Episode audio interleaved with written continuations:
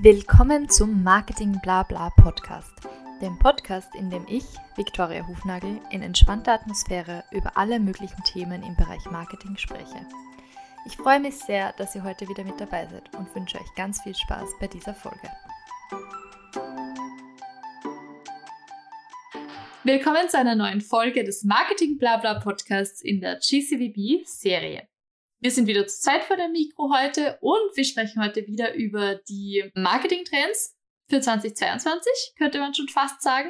Äh, wir haben uns ein paar spannende Dinge zusammengesucht, ein paar Themen, die euch interessieren könnten. Und Joe macht jetzt Genau, also wir haben ja äh, nur um einen kleinen Ausblick zu geben. Es gibt ja äh, einen Data Report äh, von unter anderem beteiligt äh, Hootsuite äh, und gibt es jährlich ein Digital Data Report Update. Und dort finden wir Sachen über Dinge wie entwickeln sich die einzelnen Plattformen, TikTok, Instagram, LinkedIn und so weiter. Da haben wir ein paar ganz interessante Insights, die wir gleich anschneiden. Und dann ist eine der großen Fragen, die sich momentan eigentlich alle stellen, was passiert mit dem Metaverse? Und was ist das eigentlich? Und was kann man damit eigentlich machen? Und wird es vielleicht mal so sein, dass die virtuelle Welt unsere reale Welt ablöst. Genau. Dazu muss man sagen, dass der Joe und ich jetzt schon die letzten 20 Minuten im Vorgespräch eigentlich die Themen durchdiskutiert haben. Dann fangen wir mal direkt an mit dem Digital 2022 Report von Data Reportal. Wir packen euch den Link dazu natürlich auch in die Show Notes. Und da haben wir uns speziell äh, Instagram und TikTok angesehen und was es da so über die User und das Userverhalten zu sagen gibt. Ähm, ich würde dich einfach mal bitten, dass du loslegst. Ja, also zum Beispiel, äh, was wir sehr interessant fanden, war, wenn man die Zeit vergleicht, die die User auf Plattformen wie TikTok äh, oder Instagram ähm, verbringen, äh, stellen wir unglaubliche Unterschiede fest. Also die Durchschnittszeit, die ein Deutscher oder eine Deutsche ähm, auf TikTok verbringt, sind 23,6 Stunden im Monat. Und das sind wirklich alle deutschen User von TikTok zusammengerechnet und dann geteilt, um den Durchschnitt zu kriegen. 23,6 und Instagram 8,5. Wow, was für ein Unterschied. Was glaubst du, Victoria, wo das liegt? Ja, es ist extrem krass, hätte ich auch nicht so erwartet, muss ich sagen. Ich dachte mir eigentlich, dass Instagram trotzdem noch die Nase vorne hat, aber wir haben dann jetzt vorhin schon drüber gesprochen, dass, ähm, naja, na klar, eben, es, man muss es immer so sehen, weil die Total Anzahl der UserInnen ist auf Instagram nach wie vor höher als auf TikTok, aber die User, die eben auf TikTok unterwegs sind, bleiben dafür um einiges, einiges länger, wie man sieht, eigentlich mehr als doppelt so lang. Ähm, und das bei weniger Usern, also noch, noch mal mehr eigentlich, wenn man es wenn so durchrechnet. Ähm, also die, die, was TikTok wirklich für sich hat, ist dieses Engagement, ist diese Time-on-Plattform, wie lange die User wirklich da vor Ort sind. Und was das auch für uns ein bisschen so als Rückschluss heißt, ist, es wäre total interessant zu erfahren, ähm, welche Usergruppen genau wie lange wo bleiben. Weil ähm, für alle Marken oder äh, UnternehmerInnen, die jetzt gerade zuhören, ist es natürlich interessant zu wissen, wer ist es dann, der dort vor Ort ist und was möchte ich auch erreichen. Möchte ich jetzt nur möglichst viel, viele Leute erreichen, egal aus welchen Age Groups, dann ist wahrscheinlich eher Instagram das Go-To, um die Awareness aufzubauen. Möchte ich jetzt aber lieber eine tiefere Community aufbauen, Engagement aufbauen und mehr Zeit mit den einzelnen NutzerInnen verbringen in einer bestimmten Age Range, dann ist vielleicht eher TikTok die, die Plattform, die ich für mich wählen sollte. Genau, ja. Also das ist äh, definitiv so. Man muss natürlich schauen, wer ist auf den Plattformen drauf und wen möchte ich erreichen. Man macht das ja eh, wenn man seine Target Groups hat, ähm, äh, dann, dass man dann überlegt, welche Plattformen sind am besten dafür. Ähm, das kennen wir ja. Und auf der anderen Seite ist es aber schon so, dass man sich denkt, also wenn ich jetzt zum Beispiel äh, überlege, was macht man auf den Plattformen, dann eröffnen sich vielleicht auch wieder neue Möglichkeiten. Ja, also wenn ich zum Beispiel irgendwas habe, was, ich sag mal, Leute interessiert, die eine, einen spielerischen Zugang haben, zu bestimmten Dingen, dann ist vielleicht zum Beispiel TikTok doch eine ganz gute Alternative, weil die meisten Leute, die da drauf sind, ja irgendwas, das ist ja immer mit Challenges oder, oder Games und dergleichen, äh, ist, ist sehr populär. Ja? Also vielleicht ist das auch so ein anderer mentaler Ansatz, den man da verfolgen kann. Ähm, ich habe übrigens noch was ganz anderes, äh, was ich interessant fand, das kommt aber eigentlich gar nicht von dem Data Report, sondern die haben sich das von, äh, von anderen Quellen geholt. Aber da stehen auch Sachen drin zum Grad der Urbanisierung von Ländern. Und da fand ich zum Beispiel interessant, dass wenn wir den Dachraum betrachten, Deutschland 77, also die deutsche Bevölkerung zu, muss man ja, wenn man das so ausdrücken darf, zu 77 Prozent urbanisiert ist die Schweizer Bevölkerung 74 Prozent und Österreich nur 59 Prozent. Wie erklärst du das, Victoria? Warum war ich hier? Das, das ist ganz einfach erklärt. Berge. Weil es ist, ja, eh, du hast eh komplett recht. Ähm, da könnte ich jetzt komplett off-topic zum Thema Marketing gehen. Aber ja, es, ist, es hat sicher damit zu tun, dass einfach extrem viele Berge hier sind und die Leute ja trotzdem nach wie vor auch, ähm, was ja total richtig, richtig schlecht ist, was Umwelttechnik angeht, jetzt speziell, noch nach wie vor die Möglichkeit haben, sich zum Beispiel äh, Eigenheim zu kaufen und zu bauen ähm, was mit dem Wohlstand in Österreich zusammenhängt auf jeden Fall und dann ja auch Gründe zum Beispiel gewähnt werden in kleineren Gemeinden oder am Land und das von äh, am Großteil der österreichischen Bevölkerung ja noch immer als äh, quasi Lebensziel angesehen wird, ähm, speziell eben so ein Grundstück zu erwerben und Haus zu bauen und so weiter und so fort, wo ich glaube, dass eben in Deutschland einerseits aufgrund finanzieller Möglichkeiten das nicht mehr so gegeben ist und was in, in der Schweiz angeht, ähm, in der Schweiz, glaube ich, eher ist es der technische Fortschritt, warum die Leute das auch nicht mehr so machen, weil die eher einen Schritt weiter sind schon, was, was das Leben angeht und wie man eben umweltfreundlich lebt und das einfach eine höhere Relevanz hat. Aber das ist natürlich nur meine Theorie. Was Na, glaubst also, du? Was Deutschland betrifft zum Beispiel, ähm, kann es auch daran sein, dass das widerspricht sich gar nicht mit dem, was du sagst, mit dem eigenen Haus und so weiter. Äh, wobei ich glaube, das wird sich in den nächsten Jahren auch irgendwann ändern, weil nicht mehr jeder ein Haus haben will, weil Besitztum ja auch äh, äh, dich besitzt. Ja. Äh, das heißt, du bist dann nicht mehr frei und ungebunden, sondern du bist dann wirklich 30 Jahre gebunden, bis du dein Haus oder deine Wohnung abgezahlt, äh, abgezahlt hast.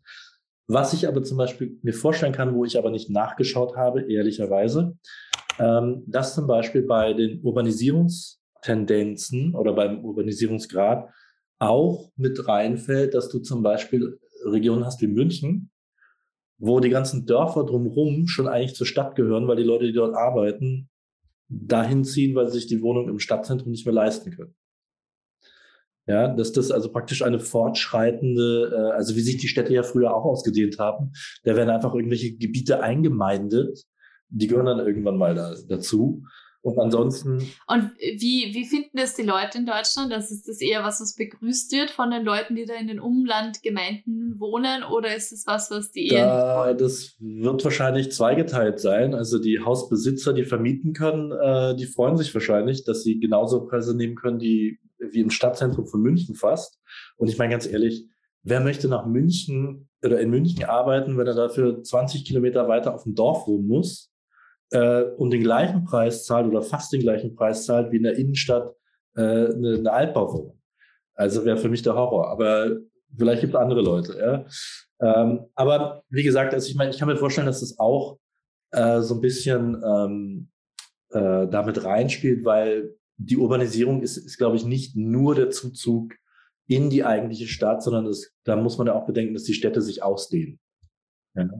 Und äh, ich meine, okay, und da, es gibt ja nicht nur München, es gibt auch, also Berlin. Berlin ist allerdings so weitläufig, dass du da äh, immer noch Ecken findest, wo du einigermaßen äh, gut und nicht so teuer leben kannst. Ähm, Hamburg zum Beispiel hat einen Speckgürtel, ja, Niedersachsen und Schleswig-Holstein und andere Städte auch. Ja, äh, Frankfurt, das ganze Rhein-Main-Gebiet ist ja verstreut in Dör also urban und, und rural, äh, ja, oder, oder dörflich oder ländlich.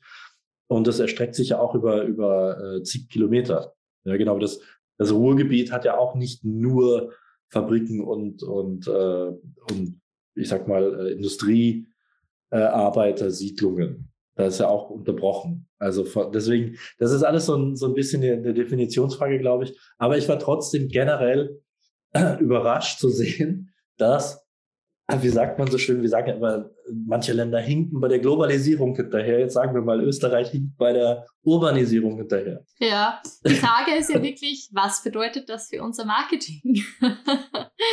das ist aber interessant, äh, finde ich schon, weil, ähm, also für mich stellt sich die Frage, wenn du Bayer-Personas äh, definierst, ähm, was, wie sind die Leute, die auf, äh, ich sage jetzt mal, dem Land leben, was sind das für Leute? Sind das Leute, die vielleicht vorher in der Stadt gewohnt haben, jetzt aber nicht mehr sein wollen, aber immer noch, ich sag mal, das städtische Mindset haben in bestimmten Bereichen, was jetzt zum Beispiel Kaufaffinität für bestimmte Produkte äh, oder überhaupt brauche ich das oder ändert sich mein Leben, wenn ich aufs Land ziehe?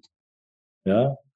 Äh, und sind zum Beispiel die, die, äh, die Zeitschriften, ähm, äh, die ich lese, anders? Ähm, lese ich dann jetzt nicht mehr du als Frau die Woman, sondern liest du dann lieber Landlust ja, oder irgendwas. Total. Ja. Also die Frage ist, geht es jetzt wirklich, ist dieser Faktor äh, Stadt oder also urban oder ländlich überhaupt noch relevant, was die, die Personenerstellung angeht, oder muss ich tiefer gehen und dann sagen, okay, wie lange wohnt die Person schon am Land, ist die ursprünglich vom Land, etc. etc. Genau. Als Beispiel auch, ich war am Wochenende jetzt zu Hause auf dem Land und ähm, habe tatsächlich festgestellt, dass in den äh, Supermärkten es dort mehr vegane Alternativen gibt als in Wien in der Stadt. Und das hat mich schon überrascht, weil ich mir denke, normal würde man davon ausgehen, dass in Wien, und ich bin mir ziemlich sicher, das kann man auch statistisch belegen, mehr VeganerInnen wohnen oder die meisten in ganz Österreich vermutlich sogar wohnen. weil ja auch alleine das Restaurantangebot zum Beispiel ist ja viel größer bei uns. Also in Oberösterreich zum Beispiel ein veganes Restaurant zu finden, grenzt an Unmöglichkeit. ähm, und deshalb hat mich das schon überrascht, dass es dann aber doch in den Supermärkten wieder so viele vegane Alternativen gibt. Das ist eigentlich total ähm, unlogisch auf den ersten Blick. Aber ich meine, bei den Supermärkten, da fällt mir da ein dazu ein, das sind ja Ketten. Wir haben eine zentrale äh, Marketingstrategie. Aber deshalb nicht die gleichen Produkte in jedem Supermarkt, haben ja auch nicht die gleichen Preise in jedem Bundesland. Das ist, das ist richtig, aber ähm, auf der anderen Seite, da, da werden ja, ich meine, das kann man ja von anderen Organisationen, die zentrale Vorgaben machen. Ob die jetzt lokal befolgt werden, ist noch eine andere Sache oder befolgt werden müssen. Äh, wahrscheinlich gibt es da auch eine gewisse äh, Freiheit. Aber wenn ich jetzt als, ich sag mal, lokaler Supermarkt äh, irgendwo auf dem Land bin und äh, jetzt gibt mir die Zentrale in Wien oder wo auch immer die sitzt äh, vor, du kannst es so machen, du kannst sagen, es ist vegan, da stehen jetzt alle drauf. Mhm. Dann sagst du dir vielleicht, okay, probiere ich mal. Ja. ja? Ähm, who knows? Ja, das ja, ist halt wieder die Frage, was ist erstrebenswert? Weil wohnen die Leute jetzt nur am Land, weil es in der Stadt zu teuer ist und eigentlich wollen sie eh in der Stadt wohnen? Oder wohnen sie am Land, weil sie tatsächlich das Landleben einfach bevorzugen mit der Nähe zur Natur und so weiter und so fort. Weil sonst würde es ja wieder voraussagen, dass das erstrebenswerte Bild das, das urbane Bild ist, wovon ich jetzt nicht ausgehen würde, ehrlich gesagt. Nein, ich glaube auch, ich glaube, dass, ich glaube, dass, dass ähm, äh, wenn ich mir so eine Stadt anschaue wie Wien oder Berlin, ja, Berlin hat, glaube ich, einen Zuzug von 50.000 Leuten jedes Jahr. Das heißt 50.000 mehr jedes Jahr. Ähm, so, und ähm, dann gehen aus der Stadt raus vielleicht 10.000 bis 15.000.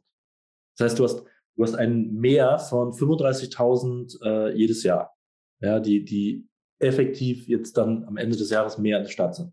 Und die 15.000 kann ich mir aber vorstellen, dass das Leute sind, die außerhalb Berlins, da gibt es ja auch Regionen, die sind momentan noch total, oder äh, da sind die Leute abgewandert äh, vor, vor Zeiten, ja, oder vor, vor einiger Zeit, und wollten lieber in der Stadt leben.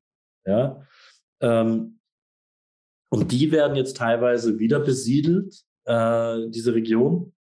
Und dann kannst du dir vielleicht als, wenn, wenn dich das interessiert, wenn du einen, äh, einen coolen Job hast oder was, wo du auch jetzt gerade äh, nicht mehr nur Office-Präsenz äh, oder Präsenz haben musst, sondern vielleicht auch so ein, so ein Misch aus ähm, äh, Office-Präsenz und, und Online, dass du dann sagen kannst, weißt du was? Für den Preis, äh, für den ich hier in der Stadt für eine, für eine Mietswohnung von 60 Quadratmeter zahle, kann ich äh, in 20 Kilometer Entfernung ein Bauernhaus für 150 Quadratmeter kriegen. Das ist genau die Frage, die uns weiterführt. Was passiert mit Covid, wenn wir jetzt flexibleres Arbeiten haben und wir sagen alle, wir arbeiten eh nur im Homeoffice? Ähm, wollen die Leute dann, sagen sie sich dann, wir sparen uns die Miete und ziehen eben raus? Oder gibt es schon noch mehr Gründe als nur den Arbeitsplatz, um in der Stadt wohnend zu bleiben? Ja, also das ist eine interessante Frage, weil ich glaube wirklich, dass es so ein äh, unterschiedliches Mindset gibt. Ja, ähm, von Leuten, ich zum Beispiel bin jemand, der auf dem Dorf aufgewachsen ist, bis er, was, 15 war und danach das Dorf nicht mehr mochte. Und äh, also ich mag Dörfer so mal einen Tag oder zwei da sein, äh, nicht schlecht, aber ich kann da nicht mehr wohnen. Ja, und dann gibt es aber Leute, die in der Stadt aufgewachsen sind und wahrscheinlich sagen, Stadt kann ich nicht mehr ertragen, ich muss raus. Es gibt genauso Leute, die auch nur kurzfristig in die Stadt ziehen, zwecks Weiterbildung, zum Beispiel Studium ist der klassische Fall. Und dann aber so schnell wie möglich, ja. sobald es abgeschlossen ist, wieder zurückgehen. Ja, und, und ich meine, da weiß ich nicht, das ist dann immer schwierig auch zu definieren, also wir es von den Buyer-Personas hatten, wie prägt das die Leute? Und prägt das, prägt das überhaupt das Kaufverhalten? Oder äh, oder wenn, geht das dann vielleicht nur für bestimmte Produkte oder Warengruppen oder wie auch immer. Ja, kann ich mir zum Beispiel auch vorstellen. Ja, ja, naja, also das war zwar jetzt nicht in unserem initialen Plan für diese Folge, aber es war trotzdem interessant, hoffentlich für euch auch. Eine Exkursion in die Urbanisierungsdebatte. Genau.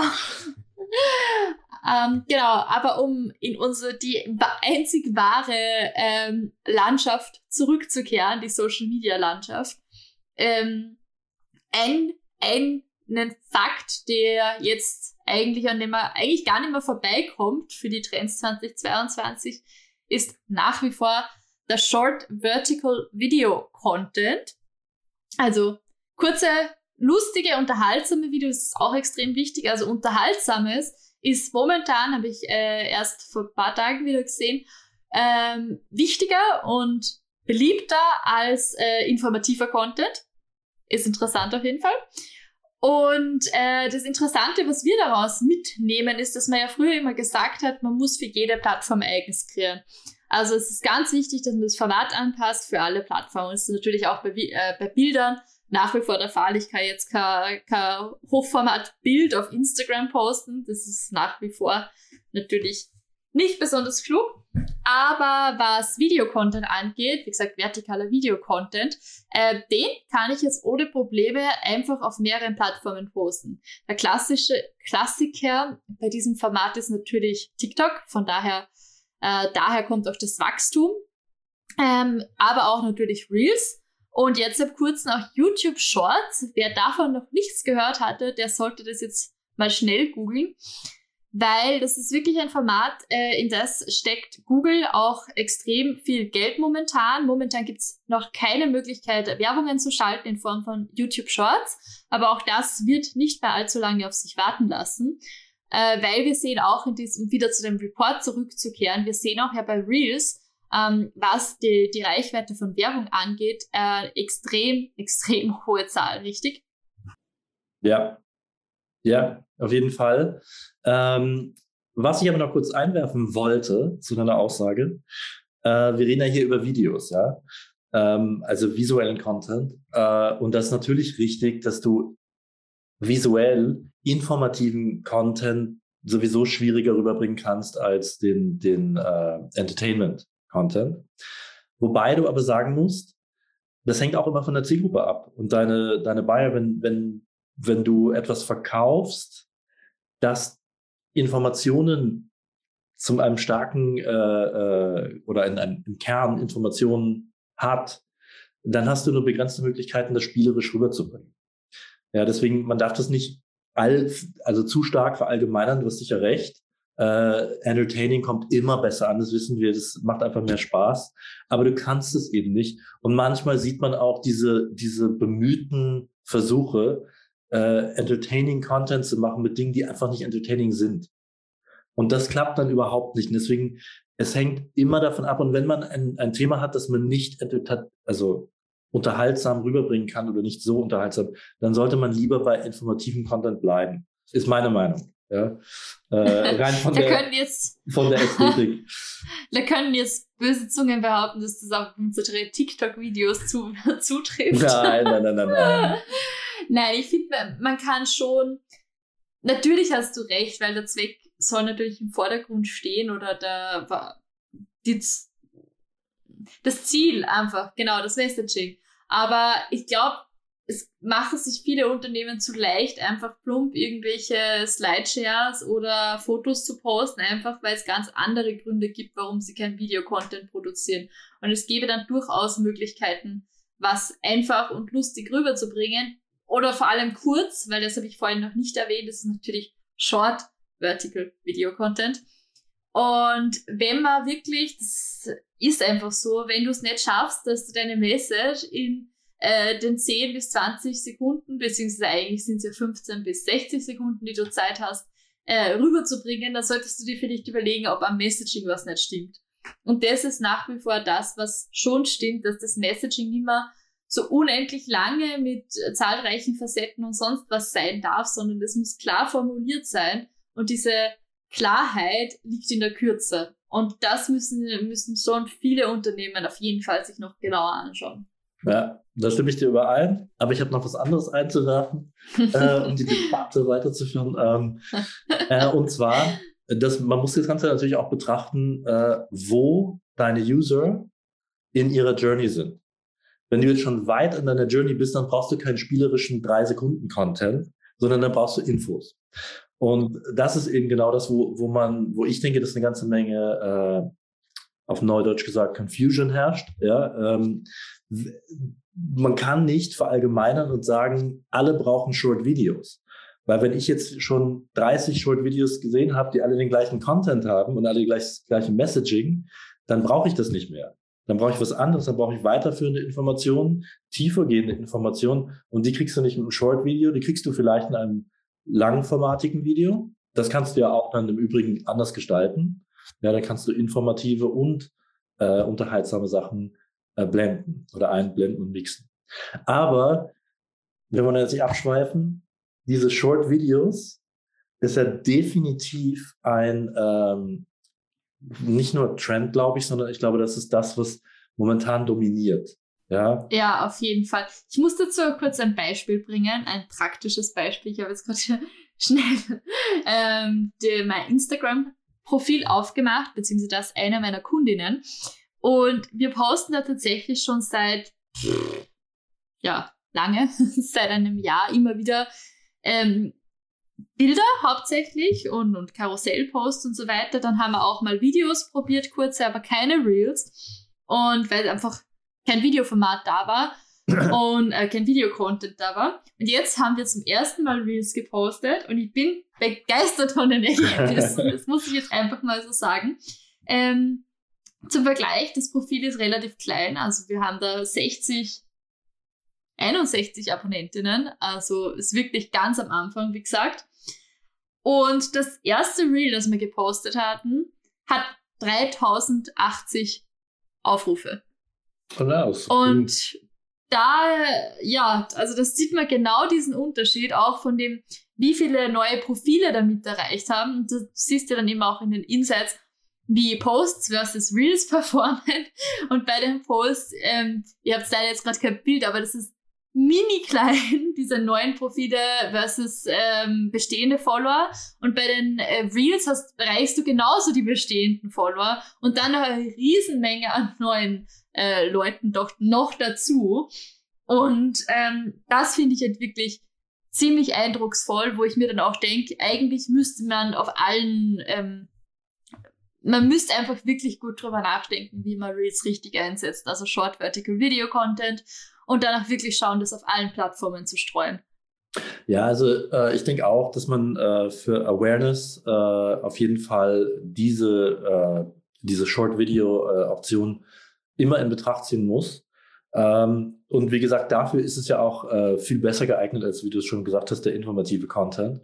Da, du kannst teasern, du kannst spielen ähm, und unterhalten. und ich denke auch, dass das nicht nur ein kurzfristiger Trend ist, sondern dass das in Zukunft immer so sein wird oder sehr, sehr stark dominieren wird ja, für diesen Zweck. Ja. ja. ja. Ähm, kommen wir zum nächsten Thema, Zukunft. Ja, ich weiß oder nicht, ob du auch Gegenwart. schon. Oder Gegenwart, genau. Äh, ich weiß nicht, ob du es auch schon gesehen hast, aber ich überlege, ob ich mir ein Grundstück im Metaverse kaufe. Mm. Ähm, mhm. Ja, wie Snoop Dogg, was hat er gezahlt? 450.000 Euro? 450.000 Euro für sein Grundstück. Ja. Ähm, jetzt wäre ich vielleicht gerne Makler im Metaverse, der die Grundstücke verkauft.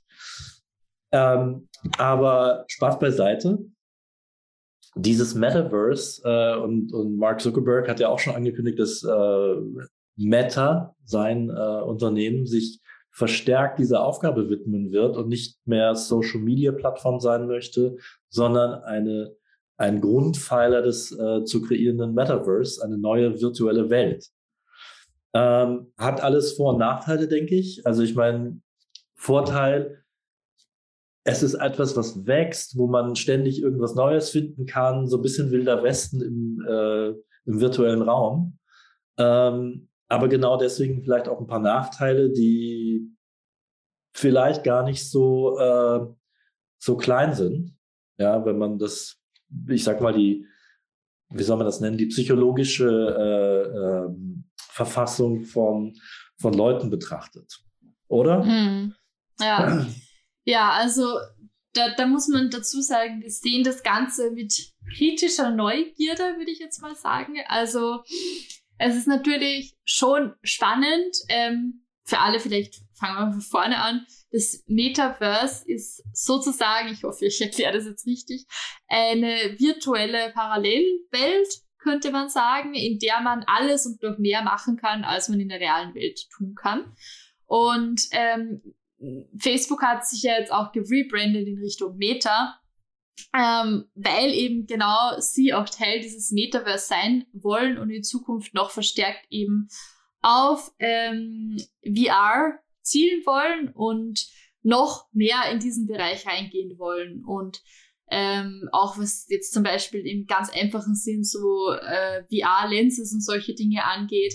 Aber in Zukunft soll es natürlich, wie du jetzt eh schon gesagt hast, ähm, gibt es auch Grundstücke bereits zu erwerben und eine der biggesten Player ist eben die biggesten Player, das ist jetzt wirklich sehr neudeutsch, ähm, der größten Player ist ähm, eben diese Maklerfirma, die Snoop Dogg dieses, dieses Grundstück verkauft hat, das ja eigentlich noch nur ein Hirngespinst ist eigentlich. Also wird, könnte man jetzt dazu sagen und vor allem, was halt, wir vorhin schon gesagt haben, was ich auf jeden Fall kritisch sehe, ist ähm, ja, wie ob es wirklich der, der sinnvollste Einsatz von finanziellen Ressourcen ist, wenn es tatsächlich in der realen Welt so viele äh, Probleme gibt, die gelöst werden müssten, wo Kapital fehlt, dass man sich dann lieber ein Grundstück irgendwo im Metaverse kauft.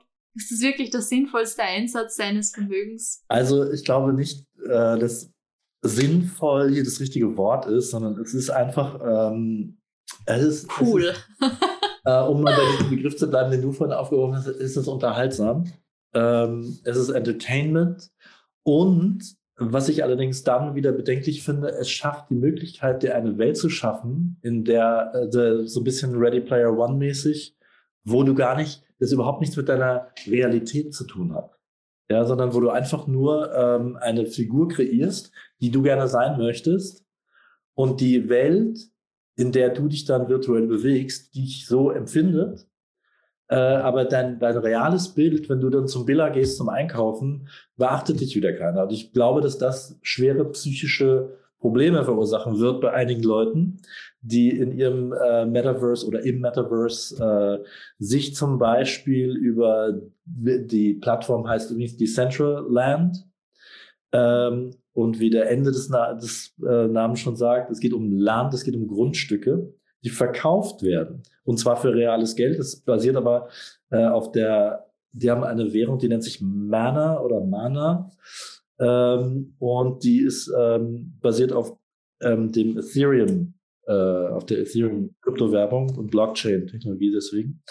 Ähm, aber ich meine, das, das Ding ist, man sieht das ja schon bei, ähm, bei bestimmten Spielen, wo du deine Avatare ähm, oder deine, deine Player ähm, äh, ausrüsten kannst und aufrüsten kannst. Ja, also sorry, Fortnite, ja, äh, ich möchte nicht wissen, wie viel Geld mein Sohn äh, schon in V-Bucks reingesteckt hat. Und das ist ja reales Geld, dass du, mit dem du diese Sachen kaufst. Ja, also ähm, nur damit du in deinem, in, das ist ja auch schon eher dann sowas wie eine neue Comfort Zone. Ja, virtuelle Comfort Zone, weil die, das echte Leben das nicht mehr hergibt. Aber ich denke, ähm, dass sich genau das ähm, total entwickeln wird. Das ist the next big thing. Und wenn die großen ähm, Plattformen äh, da schon mitspielen und das schon als Pläne äh, geäußert haben, dann wird es auch so sein, dass sich das so entwickelt. Ja, da gibt es gar, kein, gar keine Zurückhaltung mehr. Und ich meine, äh, ich meine, solange man irgendwie noch den Blick dafür hat, dass das ein Spiel ist ähm, und nicht die Realität, ähm, als, ich sage jetzt mal, normaler User. Für Unternehmen ist das noch eine ganz andere Sache, da komme ich gleich zu, aber solange das für den einzelnen User, ähm, dass der akzeptiert, dass das ein Spiel ist, in dem ich viel machen kann, in dem ich allerdings auch reales Geld ausgeben werde, wenn ich da drin äh, mich verwirkliche, ähm, dann ist das, glaube ich, okay. Für Unternehmen ist es noch was ganz anderes, weil Unternehmen jetzt, äh, ja, überleg mal, du bist wirklich ein Makler äh, in, im, im Sinne von Decentraland, dass du Grundstücke verkaufst, die, die nur virtuell äh, existieren, aber jemand zahlt der reale Währung dafür. Ja, ähm, und wenn du eins bedenkst, das ist ja eine Gelddruckmaschine, weil das, die virtuelle Welt hat vor allen Dingen eins, unendlich viel Platz. Ja, und wenn du weißt, und deswegen sage ich Wilder Westen, da wusste man ja auch nicht, äh, wie soll man dieses ganze Land hier überhaupt besiedeln. Und genauso ist es ja auch da. Und wenn du dir dann vorstellst, dass es inzwischen ähm, schon Modelabels gibt, die richtige Mode für die Avatare kreieren und die Geldkosten, die, ich habe auch schon gesehen, es gibt auch, äh, äh, wie heißen die, die, ähm, äh, die Segways? Segways, Segways, ja. genau. Ähm, ja, mochte ich noch nie, deswegen steige ich da nicht drauf. Ähm, das gibt es, es gibt schon solche Ausrüstungen für die Polizisten oder privaten Security-Leute, die deine Shopping-Malls bewachen. Die kannst du kaufen. Aber Im Metaverse. Im Metaverse, ja. Solche Sachen werden ange das musst du mal, also du kannst dir komplett, du kannst wahrscheinlich auch schon Uhren kaufen. Äh, wahrscheinlich wird es irgendwann mal so sein, dass wenn ich ein, normales Produkt launch, auch gleichzeitig natürlich das Metaverse Pendant dazu.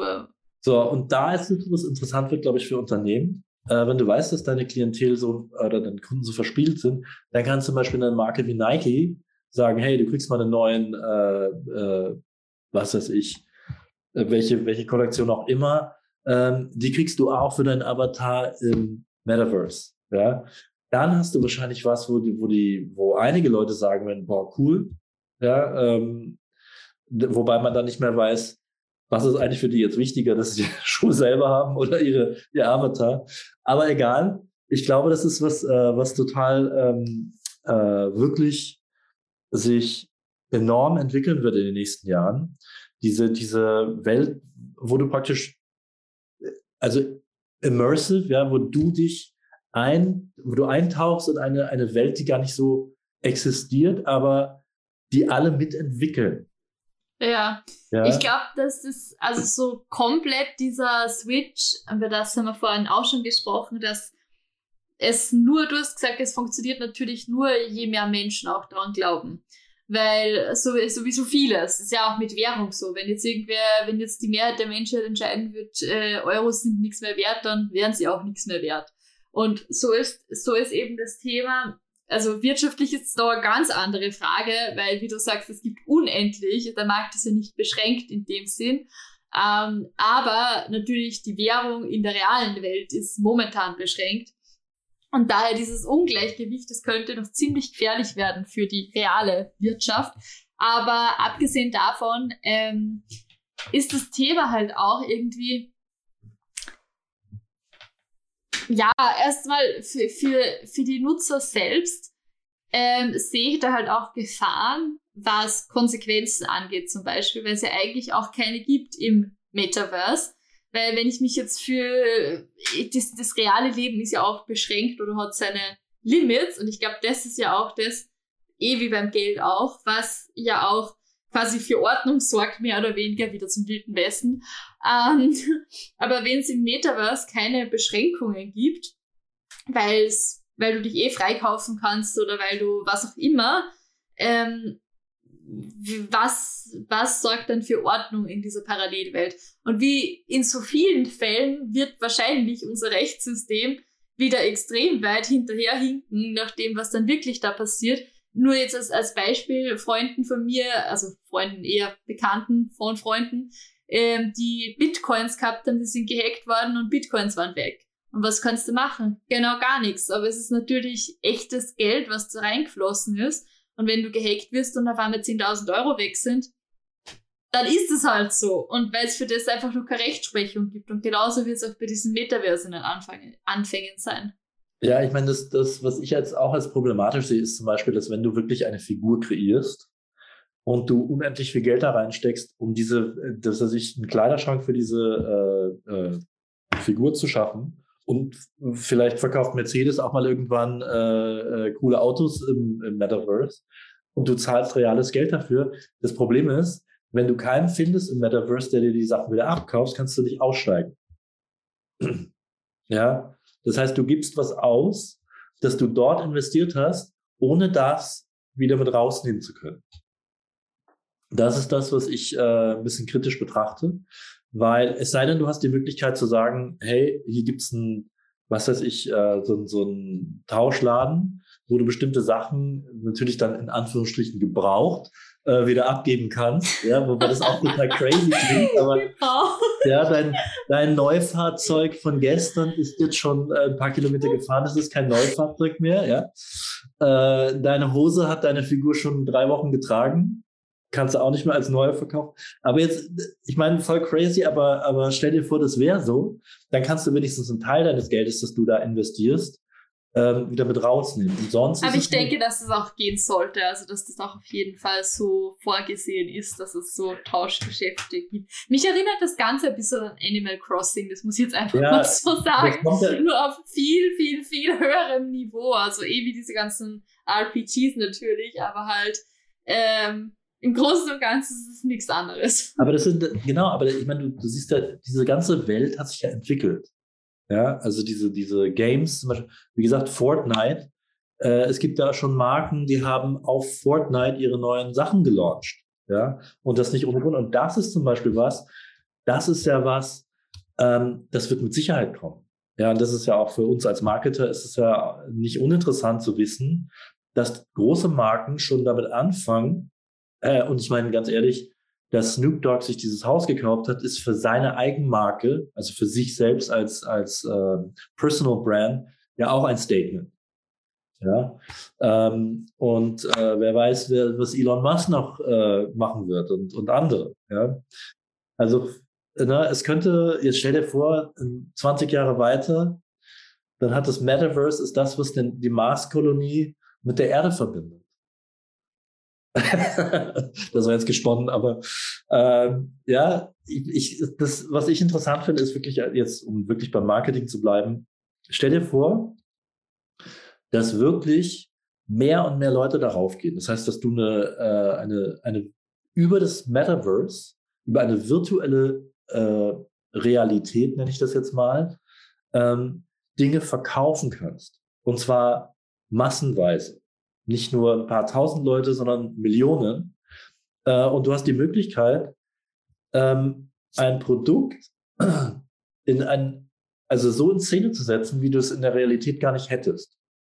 Ja, also wir haben ja auch schon mal ähm, bei unseren ähm, äh, D2C ähm, äh, Ansätzen haben wir auch schon darüber äh, diskutiert, dass man, ob man zum Beispiel ein, ein eine Hybrid-Modell braucht, wo du sagst, du hast einen, immer noch einen Flagship-Store oder einen realen physischen Store, äh, weil die Leute je höher das, äh, das Produkt oder je teurer das Produkt ist, was du verkaufst, natürlich irgendwie das Produkt auch sehen und anfassen und fühlen wollen und, und sehen wollen, wie das, wie das überhaupt zu ihnen passt.